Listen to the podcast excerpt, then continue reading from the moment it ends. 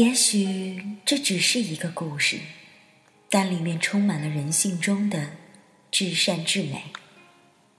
也许这不仅仅是个故事，因为在里面，我们看到了我们正在逐渐失落的人与人之间最珍贵的情感。又或者，这根本就无关故事，无关命运，只是把我们凝聚起来的力量，来源于我们灵魂深处的对亲情的呼唤，对家的呼唤。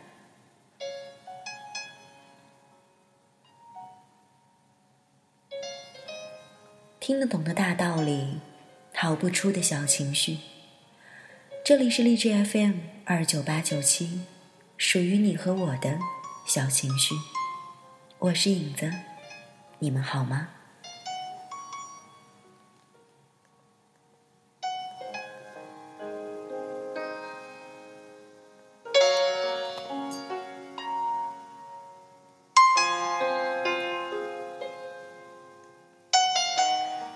今天我们要开启。一个全新的故事，它较之和以身相默要更加的现实，或者说会有更多的黑暗面。它不及它温馨，却比它更有震撼人心的力量。也许你会更喜欢王子与公主的童话。也许你会不习惯这样一种全新的故事模式，但是影子只是想要把我喜欢的，把我认为在我生活当中去阅读到的好的东西分享给你们。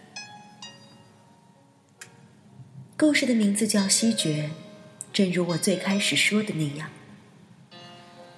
也许它不是一个故事，也许它就发生在我们周围。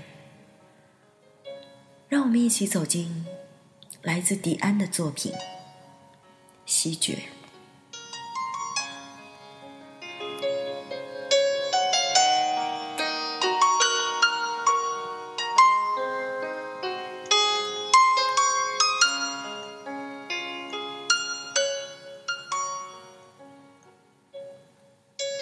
我们的家乡每年年初都是寒冷的，感觉隆冬一直都没有过去，也似乎永远都不会过去了。冰冷的空气，清晨湛蓝的天空，还有下午四点就开始涌上来的暗沉沉的暮色，都会让人凭空生出一种。时光流逝的非常缓慢的错觉，或许这便是冬天的好处吧。冬天里，一个人的心是静的，不像炎夏，从空调屋子里走出来，一抬脚便掉进地狱的火炉里，人整日的汗流浃背，觉得自己怎么洗都是脏的。因此，活得咬牙切齿，不太容易维持平静从容的表情。所以，我们家的人都比较喜欢冬天。在这个因为清冷所以安然的北方冬天里，我的堂姐郑东尼在算计她那个身处美利坚合众国的倒霉男人。我的堂妹郑南英。像很多人一样，被突如其来的雪灾莫名其妙的困在了广州火车站。我，郑希觉，爷爷唯一的男孙，我的人生一直乏善可陈，只不过在这个冬天里，前所未有的焦头烂额。在我们年轻的小沈的肚子里，沉睡着我们不知道是弟弟。还是妹妹的郑北北，没错，你猜对了。这是一个关于我们兄弟姐妹的故事。东尼、西决、南莺北北。人生在世，不管你愿不愿意，你总要和一些人发生一些非常深刻的联系。我们四个就是如此。东南西北乱哄哄，你方唱罢我登场。除了血浓于水之外，还有很多东西是我也说不清的。还记得那是二零零五年的夏天，我开着三叔的车路过龙城广场的时候，意外的看见了三叔的女儿，我们家的大宝贝郑南英。当时这个丫头差两个月满十八岁，属兔。从来不喜欢别人叫她端庄做作的大名，要大家叫她郑小兔。把 MSN QQ 的签名全都改成了这个。在家里，要是有人叫他郑南英，他势必装作没有听见。这么小的一件事情，足以看出这个丫头任性、装疯卖傻，喜欢向任何人撒娇，因为她拒绝成长。不奇怪。很多幸福家庭的宝贝女儿都会如此，不过我有办法整她，因为他是我的学生。我可以站在讲台上一本正经的叫他郑南英，尤其是在我叫他回答一些我料定他回答不上来的问题的时候，我面带微笑，嗓音和蔼，然后大义灭亲的把。郑南英三个字抑扬顿挫的叫出来。郑南英同学于是怨恨的盯着我，不情不愿的站起来，眼神带着钩子。这简直成了我无聊生活里的一大乐趣。不好意思，扯远了。当日我看见郑南英，或者郑小兔。穿着一身怪模怪样的衣服，T 恤上印着硕大的李宇春的头像。她们一群女孩子站在那个长长的横幅下面，上面写着“龙城李宇春歌迷会”。当时我真以为自己眼拙，然后把车开近了一点儿，这下没有疑问了。因为我们家郑小兔正在拦着一个路过的中年男人，绽开他的无敌笑容。叔叔，借您手机给李宇春投个票行吗？求您了，叔叔，这很重要哦。此情此景，简直是惨不忍睹，让人联想起东洋鬼子的援助交际。看到这么漂亮可爱的小姑娘求到自己头上，叔叔自然是十分受用，于是欣然的把手机递给了郑小兔，顺便在郑小兔专心致志的投票的时候问他：“哎，小姑娘几岁了？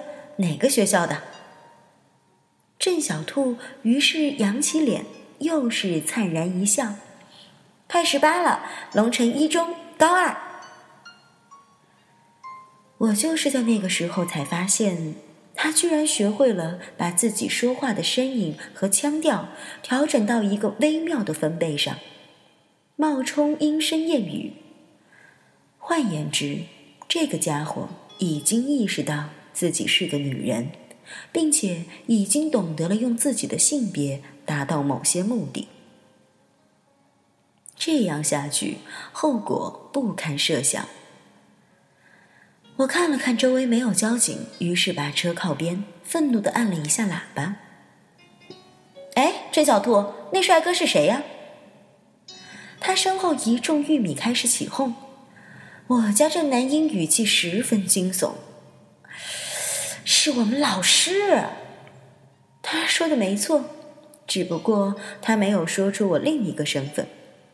令我没有想到的是，老师二字一出，这群比我小不了几岁的小鬼果然神色收敛了不少。十几个人不约而同的集体倒退两三步，那一瞬间，我自我感觉简直膨胀到了极点。活了二十几年，总算是体会到了一把做统治阶级的感觉。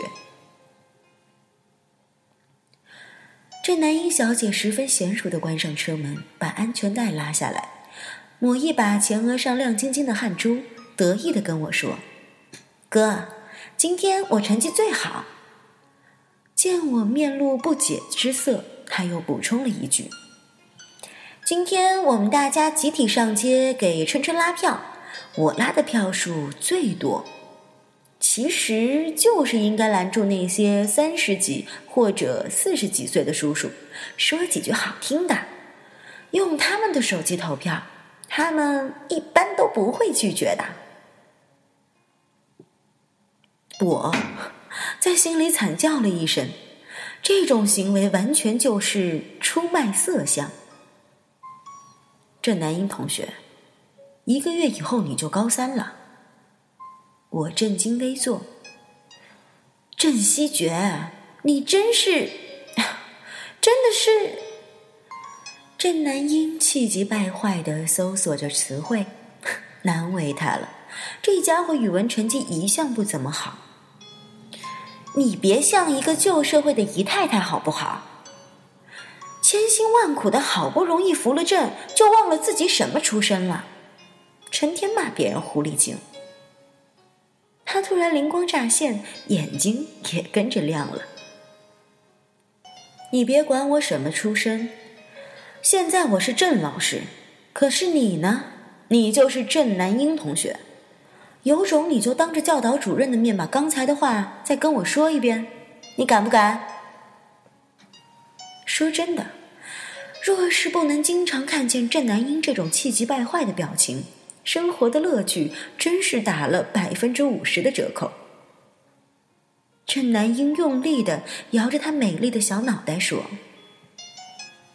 哥哥，你才不过当了一年的老师，可是看看你这副嘴脸吧，好像你生来就是剥削阶级。”为了充分显示剥削阶级的优越性，我打开了车里的音响，用来掩盖郑南英的抱怨。开车的时候听音乐的妙处就在这里，恍惚间我就会觉得，音乐声不是来自车里，而是来自车窗外面那个看似跟你没有什么关联的熙熙攘攘的城市。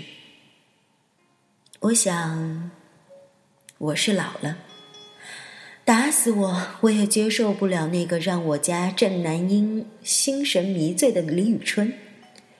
都说他是集男人的阳刚和女人的阴柔于一身，可是让我说，我除了发现一个女人的长相可以奇迹般的酷似姚明之外，没有看出其他的任何优点。郑南英的妈妈，也就是我的三婶，在听我说过这个结论之后，曾经非常认真的跟我说，这话千万别在郑南英面前提起。否则他会跟我拼命。三婶是个好妈妈，我感慨的想。不知道郑南英自己知道不知道？世界上有这么个人，那么在意他的想法和感觉，哪怕是不理解，也要尽力维护。这是多大的福气呀！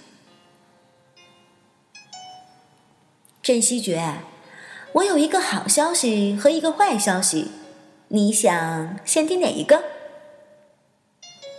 郑南英的声音比前面稍微安静了一点，斜着眼睛看着我。我明白他想要做出媚眼如丝状，但是没有掌握其中的要领，像个需要矫正斜视的可怜儿童。坏的，我回答。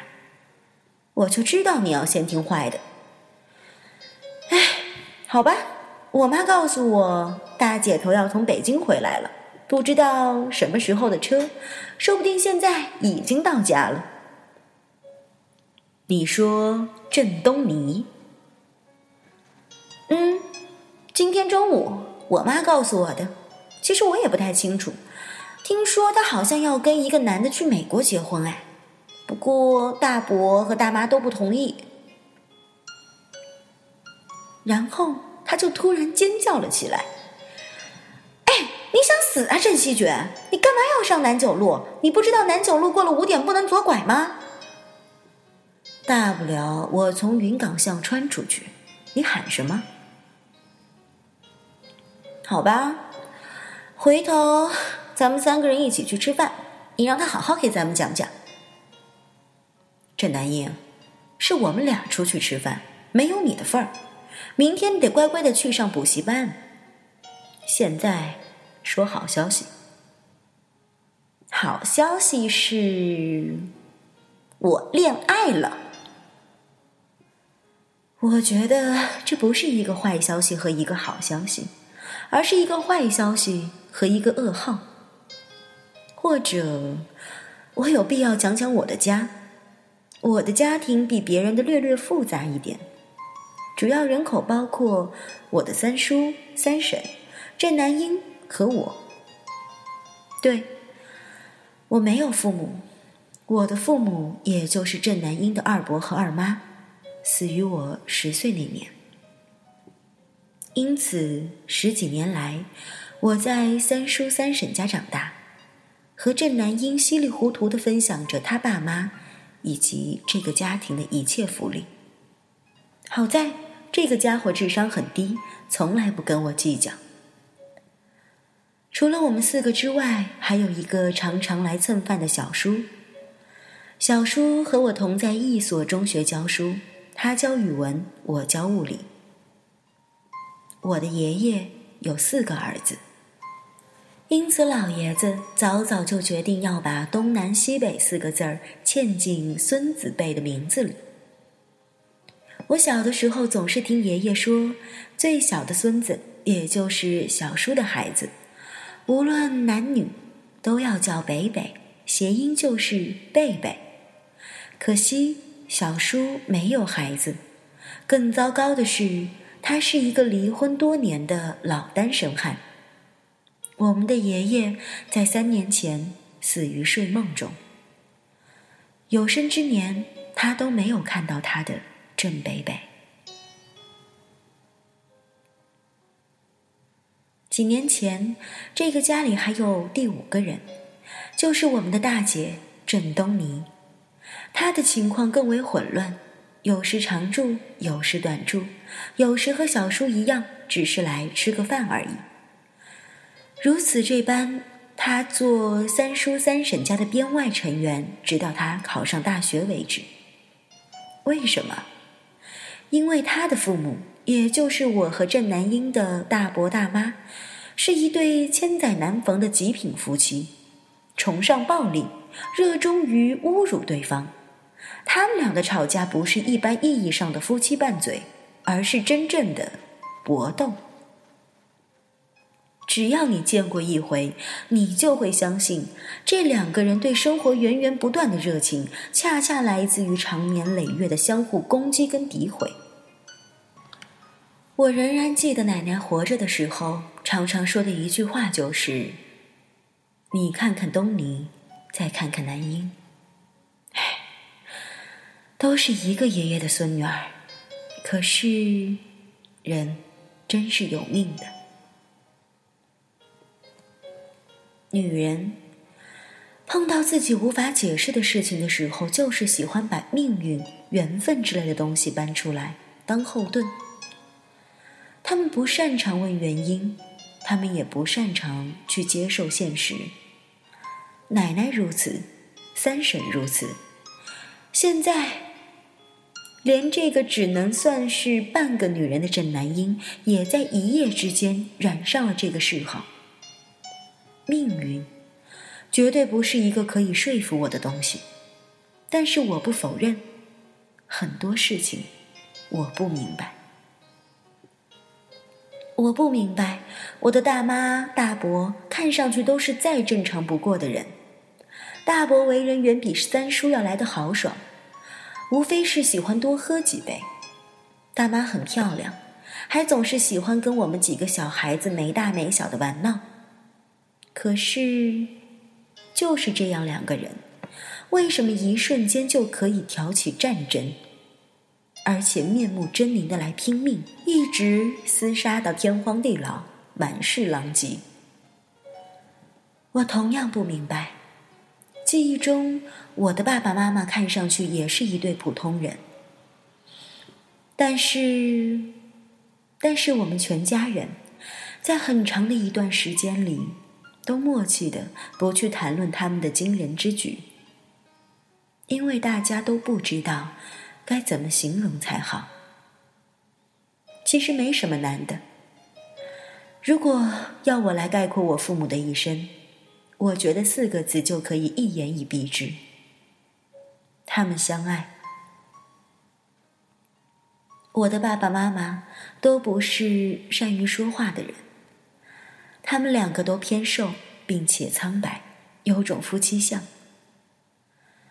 十岁那年冬天。天气冷得反常，可是我偏要他们带我去公园玩。在一片苍灰色的寒风中，爸爸突然提议，我们三个人手拉手围成一个很小的圆圈。然后爸爸跟我说：“这样我们三个人就可以相互来暖手。”说这话的时候，妈妈抬起被冻红的脸。猝不及防的跟爸爸相视一笑。三天以后，我爸爸死了，死在他工作的设计院里。他从来都不知道自己已经有很严重的心脏病。听说他们来我们家告诉妈妈这个消息的时候，我妈妈只是沉默了一下而已。然后他就笑了，说：“我去厨房给你们冲茶。”客人们面面相觑。就算是暴风雨前的寂静，我妈妈未免也太寂静了一点儿。就在几位客人不知所措的这几秒钟里，我妈妈干净利落的从厨房的阳台上跳了下去。我家在五楼，我就这么变成了孤儿。这大概就是传说中的生死相随了。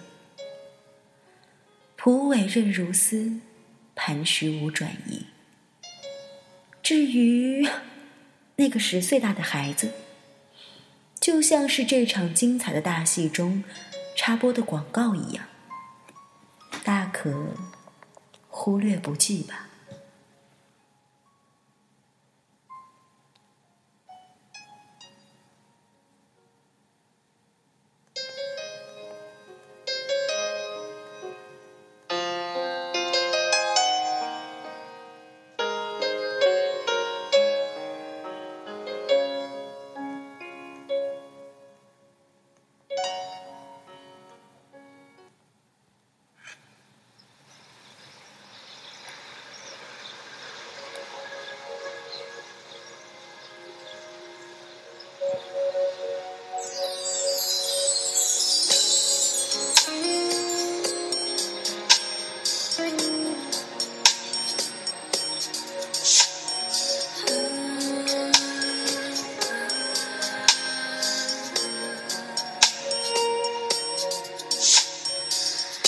街头那一对和我们好像这城市华灯初上多两个人悲剧散场放开拥抱就各奔一方看着他们我就失了。眼眶。不回头，两个方向，流着泪的破碎脸庞。仿佛我们昨天又重逢，很久以前，如果我们爱下去会怎样？最后一次相信地久天长，手掌，不需要想象，以后我漫长的孤单流浪。很久以前，如果我们爱下去会怎样？毫无疑问，爱情当作信仰。可是生活已经是另一番模样。我希望永远学不会坚强。